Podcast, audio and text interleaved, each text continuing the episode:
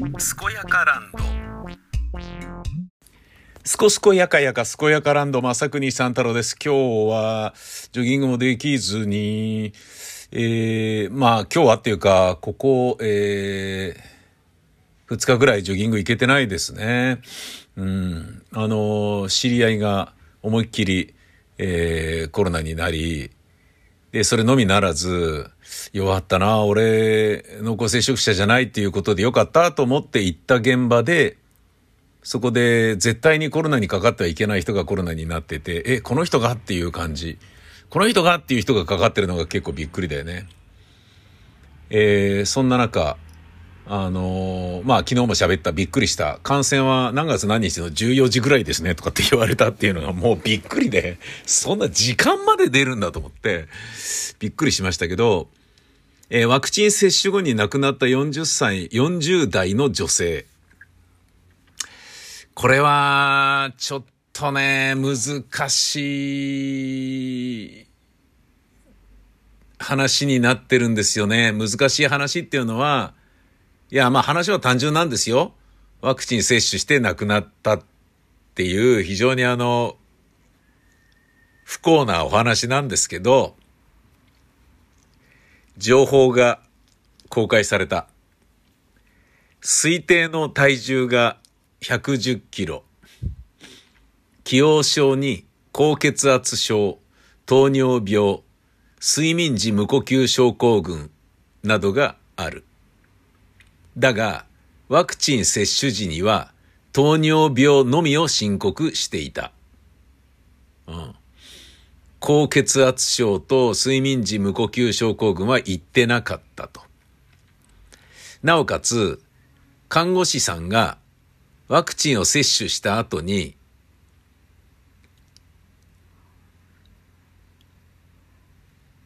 実は今日体調が悪く呼吸が苦しかったんです。と言われた。と証言している。ワクチン接種した後にですよ。うーん。で、これに対して、いや、自業自得だろうとか、死んで当たり前だろうとか、そういう悪く言う人が非常に多い。みたいですけど、そういうシンプルな話ではない。と思われる。第一報では、報告基準に該当しているものとしてアナフィラキシー疑いとして報告されたが、第二報としてその他の反応として報告された。14時18分、ワクチン接種。本人は体調変わりなしと答えた。2分後、14時20分、待機場所に歩いて移動。25分、咳が出始めたため看護師が声をかけ前方に歩いてくるも途中で座り込んでしまう。看護師が車椅子で解除し、救護室に移送。その際に接種前から体調が悪かったとの訴えを看護師が聞いた。看護師より気分が悪い人がいると呼ばれて報告者である医師が救護室に向かった。14時28分29分頃、初診時、顔面蒼白、呼吸苦、呼吸苦を訴えあり、明らかな粘膜所見なし、皮膚所見なし、えー、かゆい痛いの感じがなし、えー、消化器症状訴えなし、聴診では明らかな税名は聴取できず、ああ呼吸がおかしいっていうのは聴取できなかった。意識はあるものの呼吸逼迫しており、会話は単語程度を断続的にできるのみ、バイタルチェックを指示し、SPO260% 台と判明したため、酸素を5リットルを投与開始、救急を要請し、血圧などその他のバイタルチェックを継続する。うん。1、2分頃。14時28分からの2分ぐらいね。で、14時30分、もう始まって2分、バイタルチェック中に、放末状のピンク色の血痰を大量に排出。うわぁ放末、泡吹いたってことだ。血痰を吐いたってことだ。大量に排出。ついで鼻腔からも血痰が溢れ、意識レベルが低下したため、害にする。横にして倒したってことね。14時34分頃呼吸停止。総頸動脈、素頸動脈触れず、CPR 開始。うわー、すごい。ここまでの段階で、18分にワクチン接種ね。25分に咳が出る。で、28分に医者が見る。バイタルチェックを継続していると、その2分後、30分にピンク色の泡沫状の血を吐く。血の泡を吐く。鼻腔、鼻からも血痰が溢れ、意識レベルが低下したため害にする。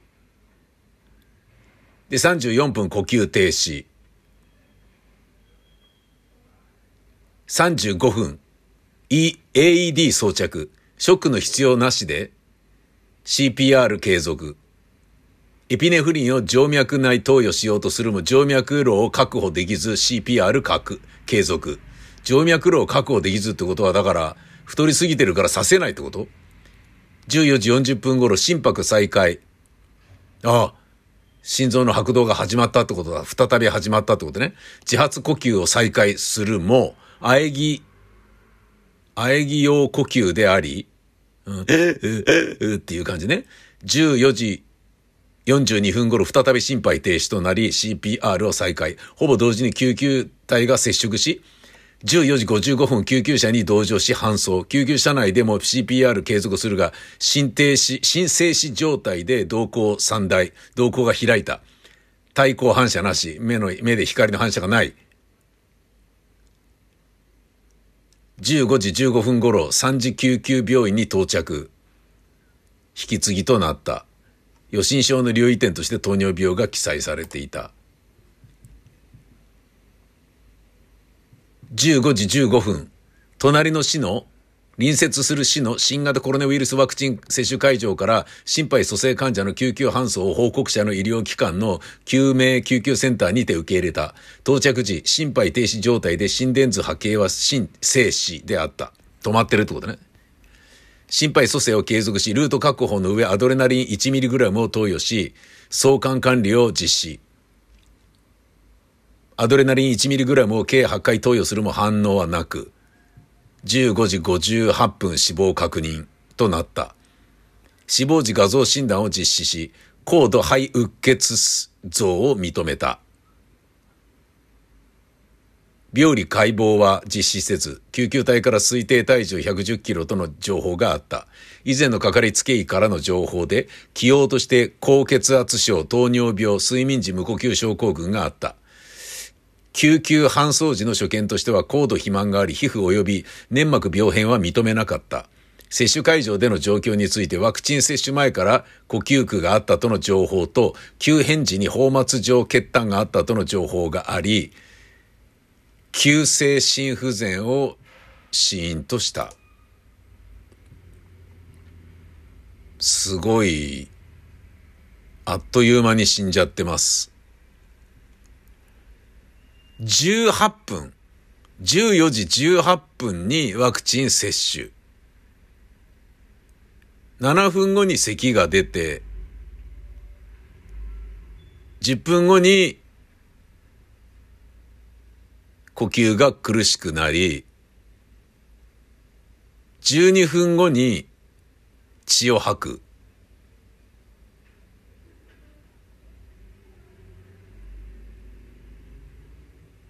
1時間後には、接種してから、ワクチン接種して1時間後には、救急病院に到着。接種してから1時間40分後に死亡。おっかないね、これ。おっかないね。これは、恐ろしいですね。で、やっぱりご遺族の方々の感情を逆なでするリプライが多いようだけれども、うーん。まあ、持病のことを理解していたからこそ、コロナにリスクを感じていて、だからこそ高血圧や体調不良を申告せずに少しでも早くワクチンを打ちたいなというふうに思ったんじゃなかろうかっていうこともだな。咳が出てピンク状の放末痰、血痰ですから、急性心不全による肺水腫ですね、だって。アナフィラキシーショックではない。医師、医師はやるべきことをやっているようです、だって。ええー、これちょっとすごいな。ちょっと、血液の流れ、ちょっと見てみるか。どういうことなんだこれ？心臓のポンプ機能がダメになってしまって心臓に流入してきた血液すべてを送り出すことができません、はあはあ、1リットルの血液が流入してきたら500ミリの血液しか送り出せないんですね、はい、そのため残りの500ミリが心臓に残ってしまって、はい、やがて血液がどんどんどんどん心臓や血管に溜まっていってしまいます、はいはいはい、そのため肺にも血液が溜まっていってしまってうわなるほど。血液浸しつまり肺水腫になってしまうんですね。あなるほど。肺胞が血液で水浸しになってしまうことによってここに溜まった血液が痰として角質されるので肺水腫ではピンク状の放末端というものが見られていきます。心不全というのはこんな感じで心臓のポンプ機能がダメになってしまって心臓に流入してきた血液全てを送り出すことができません。例えば1リットルの血液が流入してきたら500なるほど。こういうことのようだ。うん。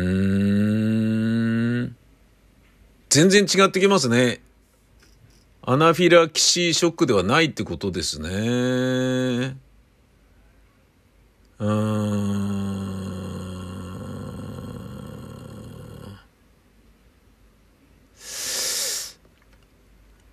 うん、なるほどね。まあ、これね、お医者さんはやることやってるってことなんだな、どう見てもな。まあこれね、アナフィラキシーの対応もできないダメ医者なんじゃねえかみたいな見方があるけど、これちゃんと見ると全然違うね。とっとと詳細が出たことで、やっぱりいいんじゃない？要は、打つべき人ではなかったっていうことだよね。だけど、自由なわけじゃんか。ねえ、打つ打たないは個人の判断で、まあだからね、嫌な言い方すれば自己責任っていうことなんだけど、分かった上で打ってるんですよねっていうことなんだけど、だから、打ちたくない人は打たなくていいですよっていう意味での自己責任っていうことにしていて、強制じゃないってことにしてるんだけど、こういうのは、自己申告とは別に、あなたは打っちゃダメですっていうふうに、しないといけないんじゃないですか？お医者さんがあなたは打っちゃダメですって、いや、僕の大学の後輩の奥さんは何とかっていう病気だから、あの、ワクチン打てないんですっ、つって、えー、ドキドキする生活にこれから入りそうですとかって2年ぐらい前に言ってたんですよ。そういうふうにね、医者がはっきりと言ってくれてればいいんだけど、だこれ、こういう場合はね、太ってる高血圧であるっていうことを考えると、怖いね。でも、打ちたいからっていうのがあるから行くわけでしょ？だってさ、あの、何十、なんか30分待たされることになるのが嫌だから、起用書を隠して受けたっていう人もいるもんね。ここの、なんかレスの中にもあった。うん。なるほどね。うん。まあ、おっかないっすよね、これね。なんか接種前から体調が悪かったっていうふうに言ったらもう自己責任っていう感じにね、もうなっちゃうだろうしさ。まあなっちゃうっていうか、ただまあね、ワクチンの影響であることは間違いないよね。だけど、そういうワクチンだよっていうことを言ってんだから、っていうことだよね。うん。でもさ、その、ね、私が振り込みたいから振り込むんですっていうおばあさんがね、オレオレ詐欺に振り込もうとしてるのをお待ちなさいって止めるっていうようなことができたわけじゃないですか。ね、銀行員さんが、いや、それは違う止めますよ、つって止めるっていうさ。で、それってさ、今までは余計なおせっかいだからしちゃいけないってね、その金をどう使おうが本人の自由っていうさ。ね、だって詐欺に取られようとも、それでね、会話してくれてありがとうっていうものを和コードにもね、認めるんであれば、それはね、詐欺に詐欺っていうふうにね、向こうは詐欺で取ったっていう感じはあるけど、詐欺られた側は別に詐欺じゃなくて、あの和コードとね、電話でお話できてよかったわっていう考え方っていうことも価値観としてできなくはないからっていうようなことで今までは放置してたわけでしょ？でも、いくらなんでもってことで銀行員も止めるようになる、なったわけじゃん。コンビニでもね、電話しながら打ってる人はちょちょちょ待ってくださいおばあちゃんとかっていうふうに他のお客さんも言うようになったよね。同じように、これに関しても、いくら自己責任とはいえ、いくらなんでもあなたはやめた方がいいんじゃないですかとか、あなたは打てませんとか、で、裁判で負けようともそういう医者がいたり、ね、まあ医者がやってんじゃねえのか。だから打つのは看護師だからっていうことの問題なのか。うーん、だからなんかいろいろ考えちゃうよね。あの、いっぱいね、輸入してるから政府としては、ね、ファイザーから買い取ったやつをバンバン吐けることで無駄な金使ってんじゃねえよっていうふうに思われたくないっていうのがあるからいっぱい打たせたいわけでしょ？ね、4回目とかも打たせたいわけじゃないですか。だけど、そういうようなことによりこうなってるんであれば、あなたは打っちゃダメですっていう、ねえ、ー、医者が権限としてね、言っていいような気もすんだよなだけど、それやっていくと、じゃあ私は受けていいんですか？受けちゃいけないんですか？とかっていうのを、確認しなければいけないじゃんで、その受けていいと医者に言われましたっていうのを持って受けるっていうシステムにしたらいつまで経っても誰も受けられないから、っていうことでこうなってるわけだよね。どうしようもないのか。だけど僕は個人的にはね、高血圧で高圧剤飲んでるんで、僕これ受けていいですか？ってワクチン接種していいですか？つって、ああ、大丈夫大丈夫。つって。で、もう一個ね、あの、テストステロン注射っていうのも受けてる、打ってるんだけど、3週間に一度。で、これ、ね、打ってますけど、僕ワクチン接種していいですか？って言って、ああ、大丈夫、全然大丈夫だよ。つって。あ、そうですか、わかりました。そういうのを一応やってんだけど、だからそれをね、医者には OK って言われました言われたんですねって、はいっていうのを確認して打ってるから、うーん。まあ、やっぱね、あの、ちゃんとしたそのね、ワクチン接種していい権利書みたいな、許可証みたいなものを持ってるだ人だけに打つなんていうようなことはやっぱどうしてもできないんだね。そんなことやってたら、ブワーっと広まっちゃって、今の、あの、ピンチな状況よりも恐ろしい状況になってしまうからということなんだろうね、きっと。うん、やっぱ、恐ろしいなぁ。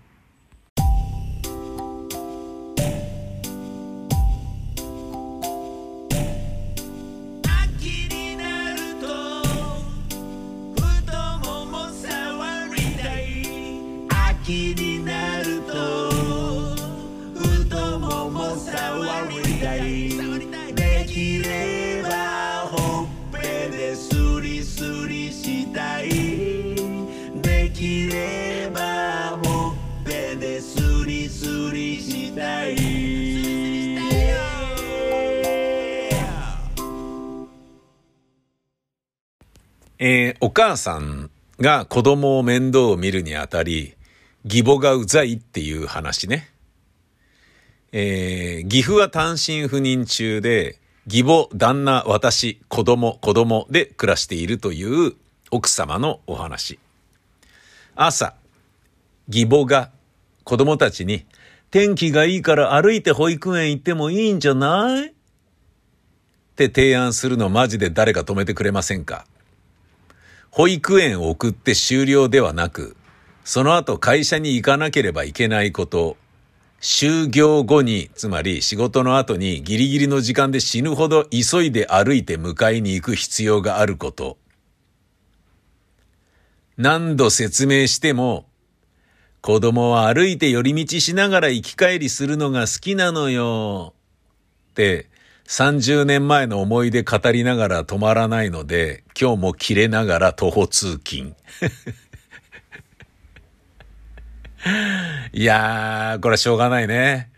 じゃあお前が歩いて連れてけよってね、お母さんに言えるかっつったらね、こんなこと言ってる母親だから自分の子供預けられるわけがねえからさ。だけどそんなのと一緒に住んでる。旦那の夫っていうだけで無下にもできない。そうですね、今日は忙しいんであれします、みたいなことをね、頑張って言っちゃえばいいんだろうけど、それでね、なんかへそ曲げられてもめんどくせえからな、ね、ばば、ね、年取ると頑固だからな、とか、そういうのがあるわけでしょ。大変だなうん。いや、そうやって思うとね、あのー、僕の母親がね、えー、僕の祖母に散々いじめられたので、絶対に私は、マサルとかの奥さんとかとは一緒に住まないっつって、今のこういう状況になってるわけですよ。で、それに感謝してる部分もあるんだけど、僕のね、ゼロ神道のね、えー、人っていうのはね、のホーズにね、何の緊張感もなくね、いや、あの、生きていますからね。すっごい、あの、なんだろうな、楽だと思いますよ、いろんな意味でね。ただ、うん、まあ、だ、それでね、えー、いいのっていうね、えー、感じはあるんだよね。その人生であなたいいんですかみたいな感じはやっぱどうしてもあるんだよね。誰からも管理されてないから、家ではね、王様でしょ？ねえ。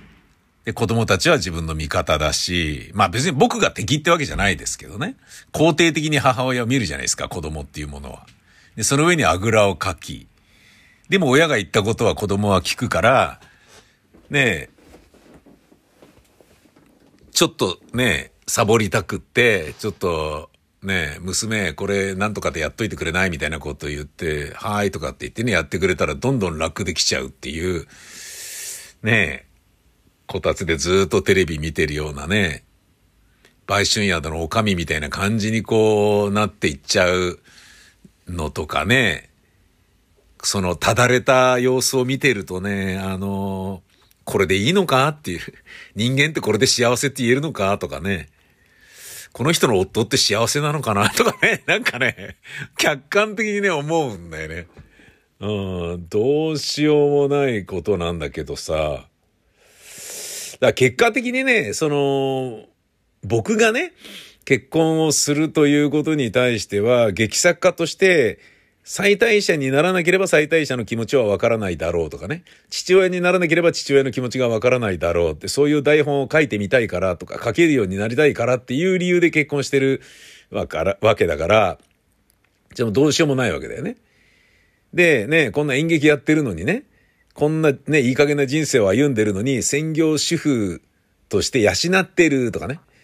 あの、それで越にいるとかさ、それを面白がるとかね。演劇やって家族養ってる面白いみたいな、そういうようなことを僕が選んだことにより、こうなってるわけだから、まあ僕の自業自得なんですよね。うん。だからまあそれに関してね、文句を言う気もないし、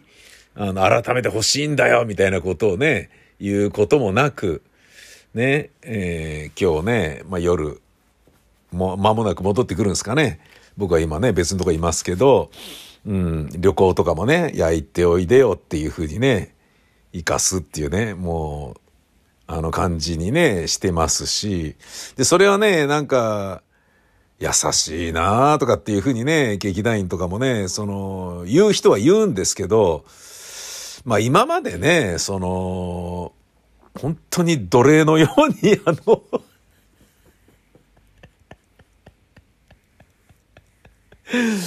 ねえ、あのー、扱われてきたので、それに関してはね、なんか、うん、どうしようもないんじゃないですかね。かといってね、なんか、ねえ、家内と向き合ってね、えー、人生振り返ったり、これからの人生を歩んでいこうということをね、話し合って、どういうセカンドライフのプランでいくかとかっていうようなことを、なんか打ち合わせる気もなければ話し合う気も全くないんですよ。あの、長戸博之がね、南野陽子最後ね、あんだけ浮気しまくってたのにね、愛おしく介護し続けてたっていうのがすごい美談のようになってますでしょ？で、僕、世話になった赤坂のラジオ局の初代の社長に飲みに連れてもらった時に、その時その方は62、3だったのかな？うん。で、これから会長になるっていうような時だったんだけど、まあ、あの、今楽しみなこと何ですか？つってね、言ったら、ああ、女房だよって言っててね。女房だよってどういうことですか？つって。女房を可愛がるんだよ、宮川って言ってましたね。いや、全然言ってることわかんなかったんですよ。うん。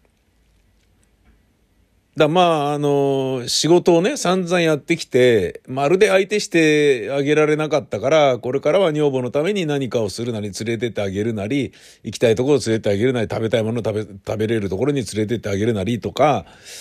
なんかをしようと思うんだよなっていうことを言ってて、ああ、なるほどなって、その時は思ったんだけど、まるでピントは来なかったんですよね。で、その意味がちょっと分かってきたんですよ。自分が、いや、もっと旅行行ったらどう？っていうことを、えー、言ってる段階で言う気持ちになったっていうことで、あの、そのね、社長のえ会長になる時の女房だよって言ってた意味が少しだけ分かったような気がするんですよね。だけど、そのね、えー、初代社長が言うように、えー、接しようっていう気持ちには全くならないんだよな。